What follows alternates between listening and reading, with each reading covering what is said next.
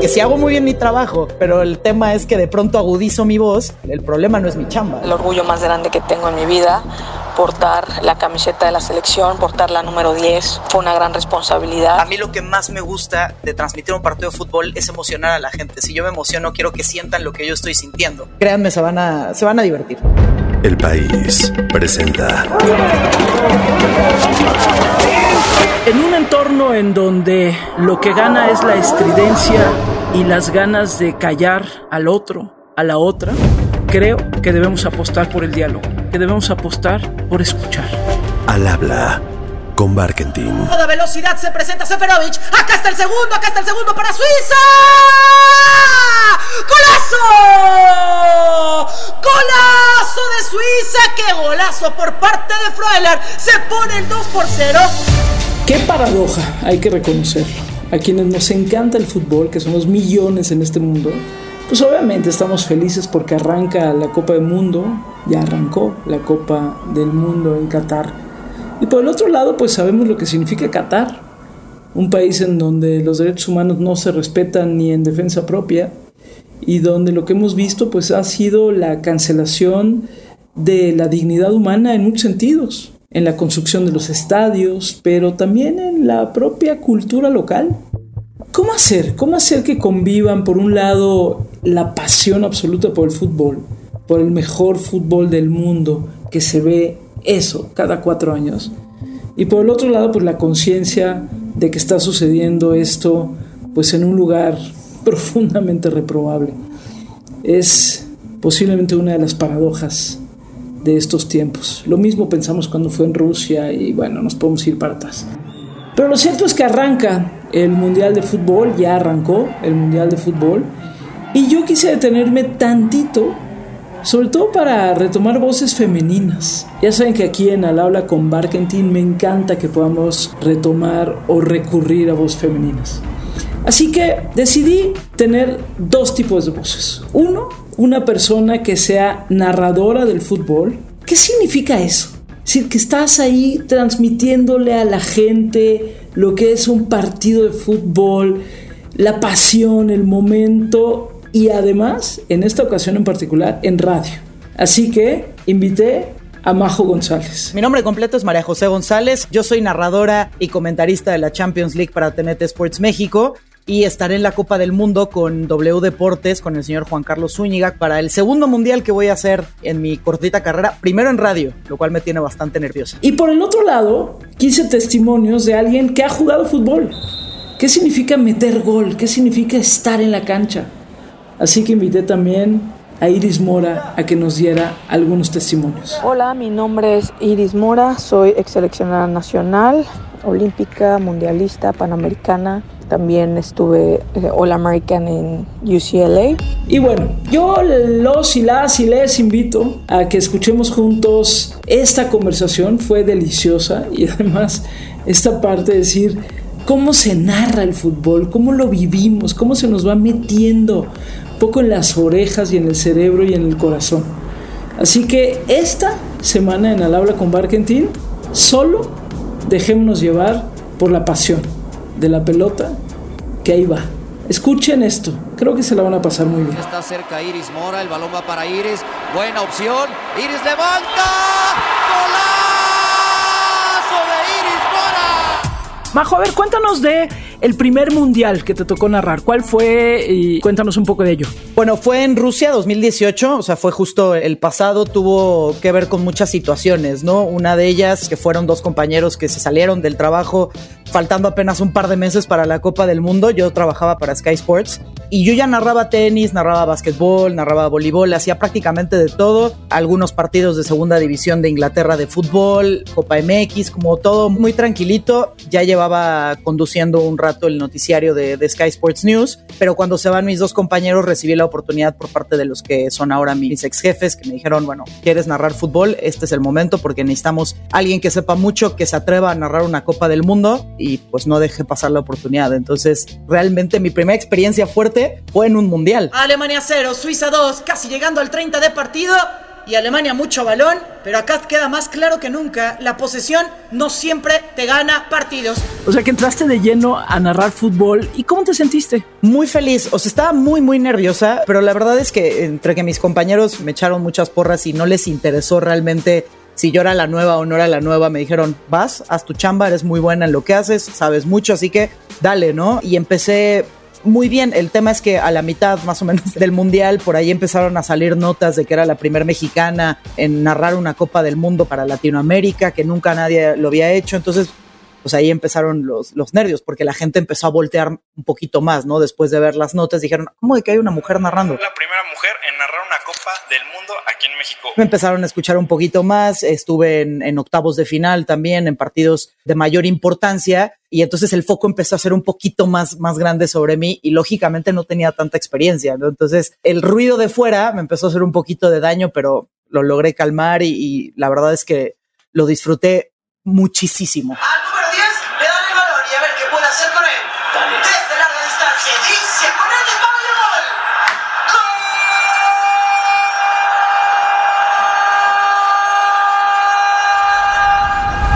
El fútbol es una pasión. Yo creo que habemos personas que nacemos eh, con esta pasión. Es un estilo de vida. Son muchos sentimientos que se viven a través de un partido de fútbol. En un minuto estás feliz porque metiste un gol, en otro minuto estás triste porque te metieron un gol o enojado porque no pudiste realizar las jugadas como querías. El haber estado en la cancha casi 20 años de mi vida significa ser todo lo que hoy soy. Ahí es donde crecí, donde me hice, fortalecí mi carácter, todo el aprendizaje de vida que tengo hoy es porque lo viví dentro de las canchas. Era una sensación de paz, tranquilidad y mucha seguridad. Oye, Majo, ¿cómo se narra un partido de fútbol? Es decir, ¿qué tanto tienes que preparar para narrar un partido de fútbol? Bueno, mira, por ejemplo, yo en, en, Sky teníamos la costumbre, o tenían la costumbre, y digo teníamos porque yo lo hice durante mucho tiempo, durante varias temporadas, ya después del Mundial hice muchas temporadas de Premier League, por ejemplo, yo narraba sola y mis compañeros actualmente, todavía mis amigos de Sky también narran solos. Entonces necesitas muchos datos. Uno, para no aburrir a la audiencia, porque además es una sola voz, ¿no? Entonces vas desde cambiar tonalidades y saber cómo cambiarlas, en qué momento para enganchar a la gente, para que no se aburran, para que no estés todo el tiempo plano, no y digan aquí no está pasando nada.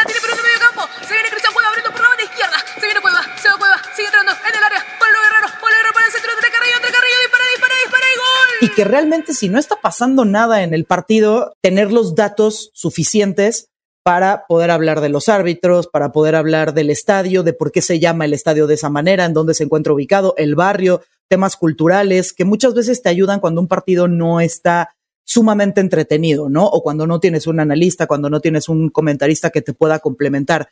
En la mayoría de, los, de mis últimos casos sí los tengo, pero de cualquier manera me toma dos horas preparar un partido. Lo mismo que dura el partido, es lo mismo que utilizo para prepararlo, es decir, para obtener datos externos, para volver a ver el partido previo de cada equipo o al menos lo más importante, un compilado importante y saber qué cambios pueden presentar o dependiendo de, del parado táctico del otro equipo, cómo es que se complementan unos con otros, ¿no? O sea, sí son muchas cosas para que no te tome desprevenido, ¿no? Que es lo que siempre he dicho.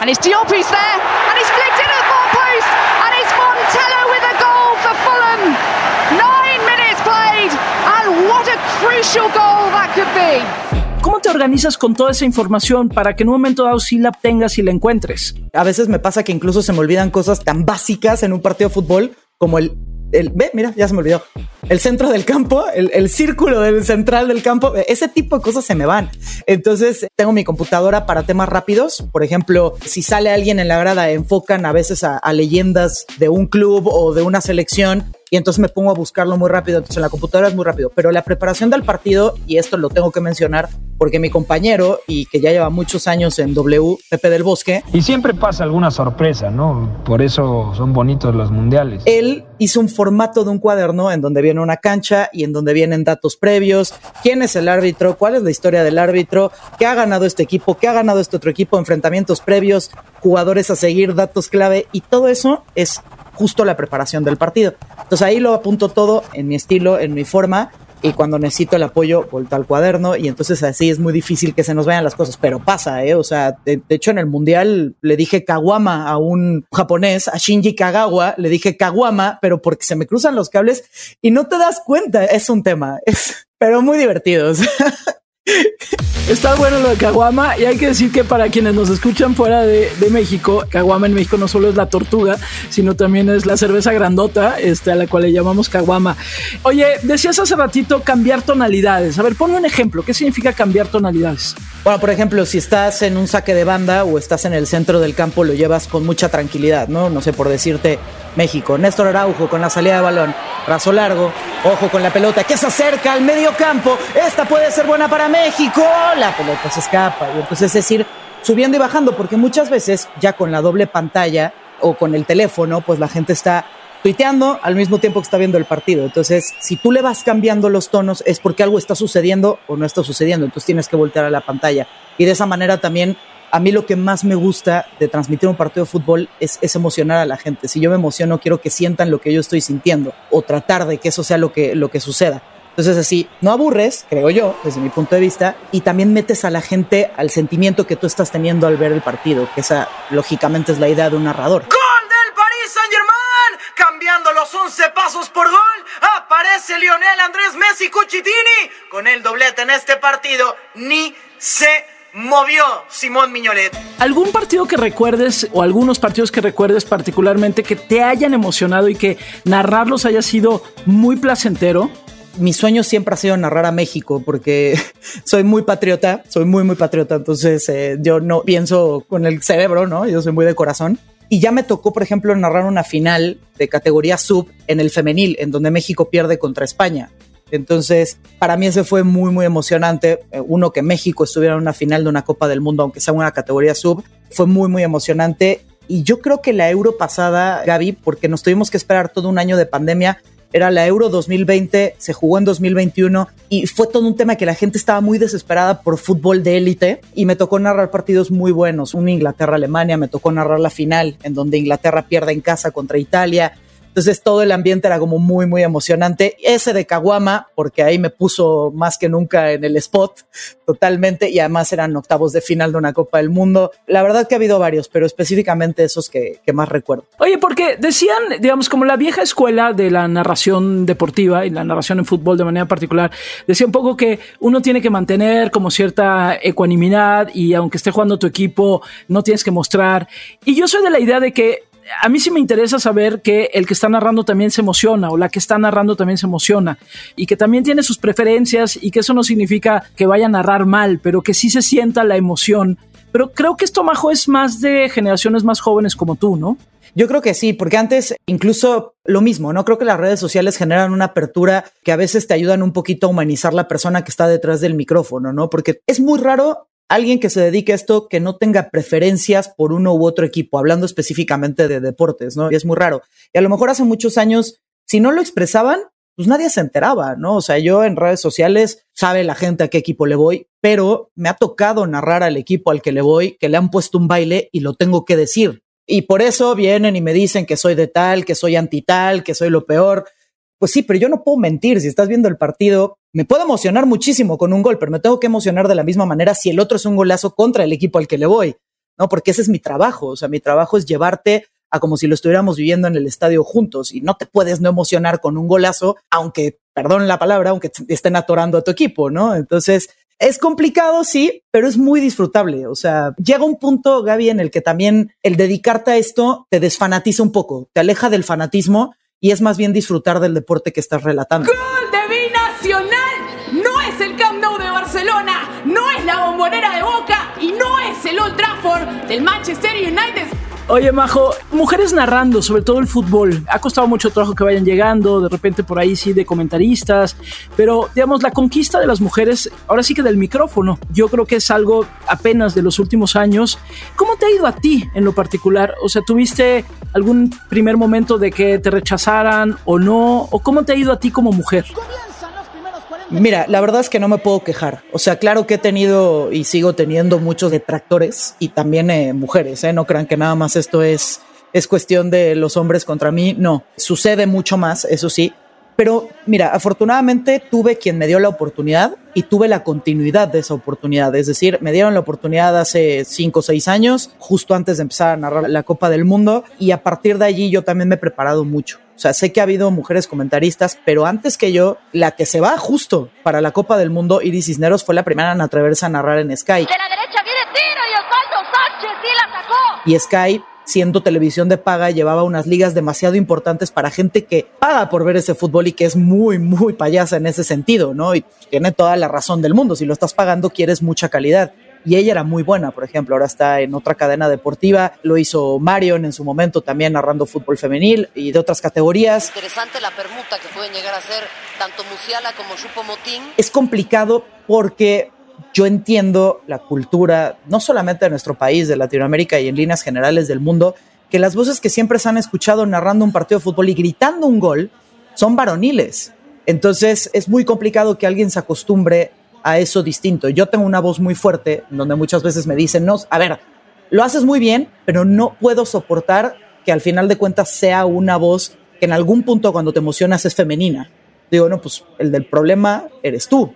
¿no? Porque si hago muy bien mi trabajo, pero el tema es que de pronto agudizo mi voz, el problema no es mi chamba, el problema es que al final de cuentas ves que soy mujer, ¿no? Detrás del micrófono. Entonces, sinceramente, me ha ido bien porque es difícil a veces canalizar las críticas, pero yo las trato de tomar de la mejor manera, ¿no? Que no sean personales y aquel que o aquella que me ataque por el simple hecho de que soy una mujer narrando fútbol y no lo puedo entender, entonces ya es problema de alguien más, ¿no? No es tema de mi preparación. James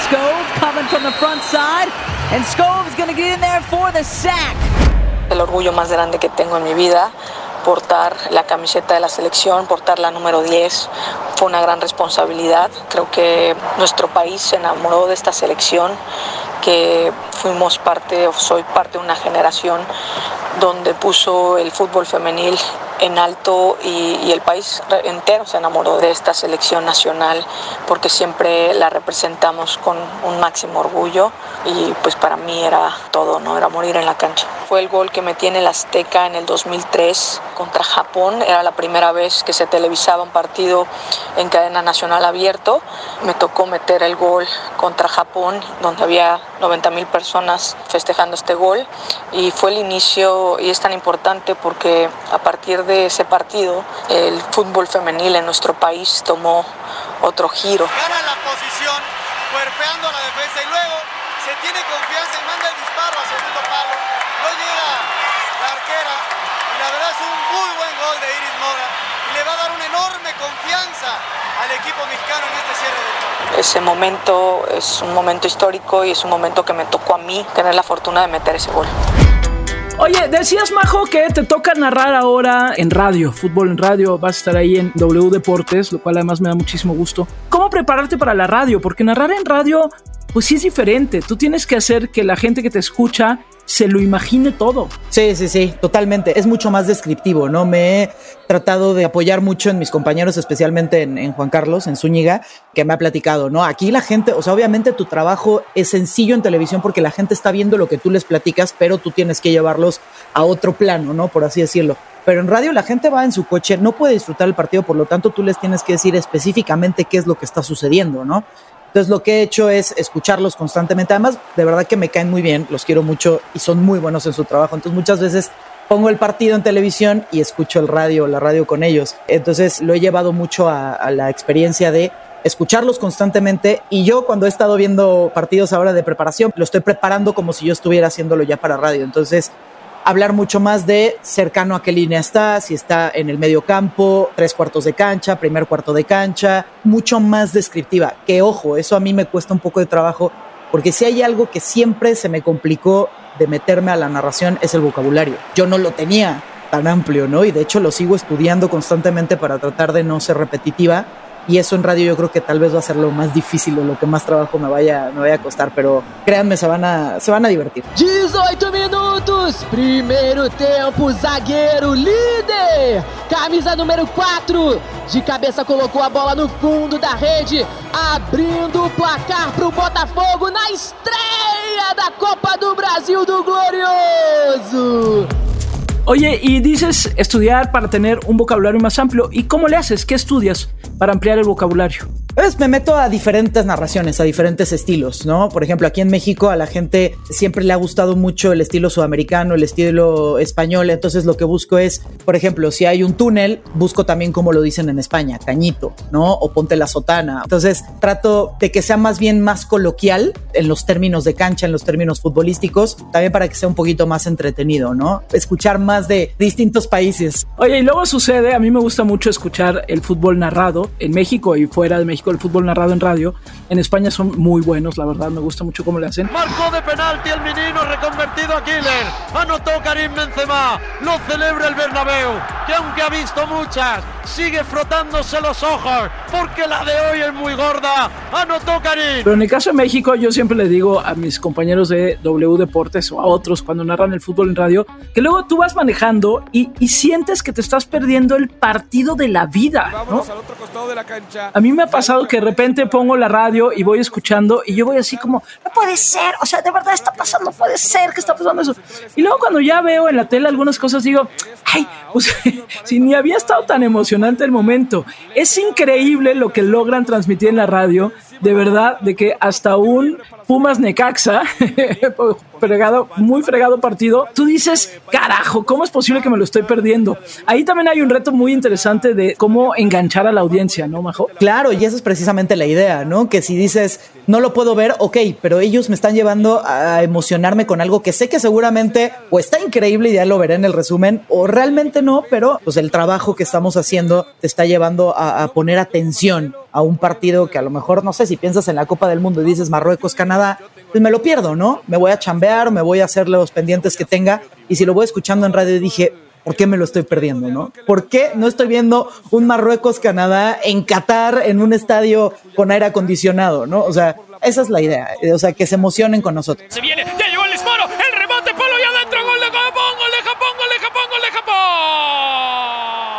Oye, siempre, sobre todo cuando estás viendo el partido, siempre cuando escucho a los narradores, ya sea en tele o en radio, yo digo, ¿cómo no se confunden? O sea, están corriendo tan rápido todos ahí en la cancha y a veces se le ve el número, pero a veces no se le ve el número.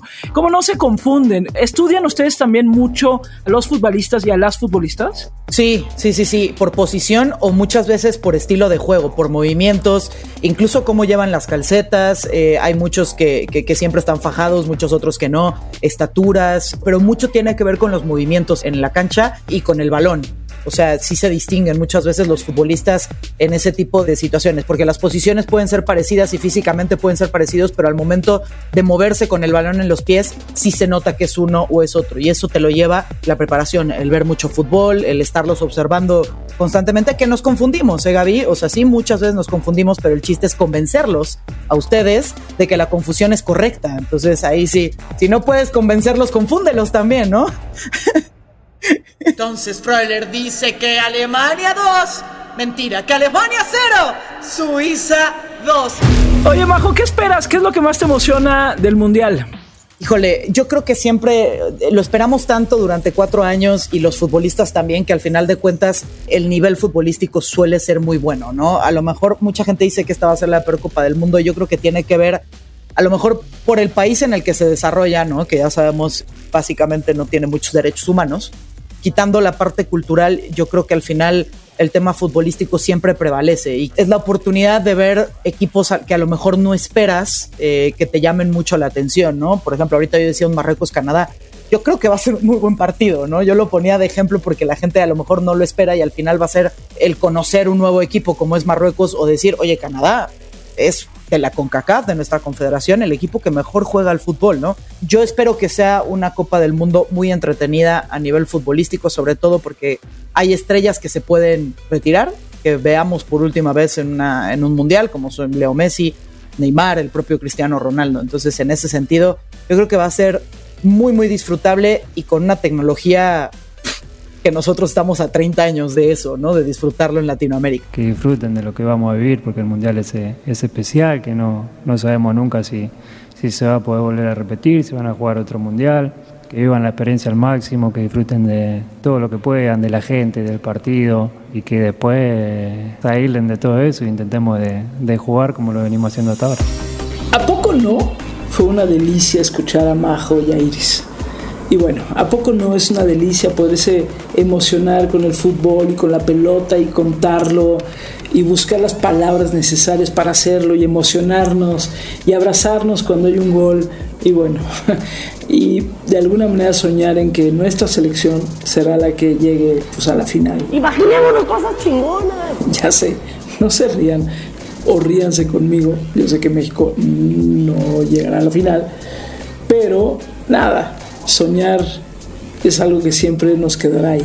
Así que esa semana solo quise que nos detuviéramos tantito a celebrar la pasión por el estadio, por el juego, por el abrazo, por el gol, la pasión por la palabra y eso, la pasión de sentir que a veces hay 90 minutos o un poquito más que nos permiten pasárnosla increíblemente bien.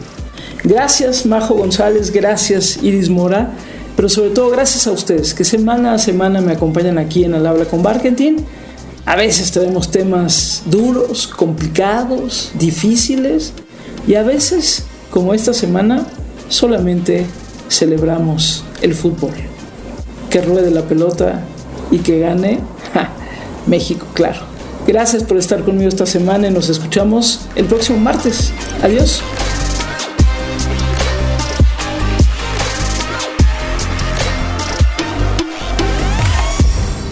Al habla con Barkentin. No te pierdas un episodio nuevo cada martes en tu plataforma de podcast favorita.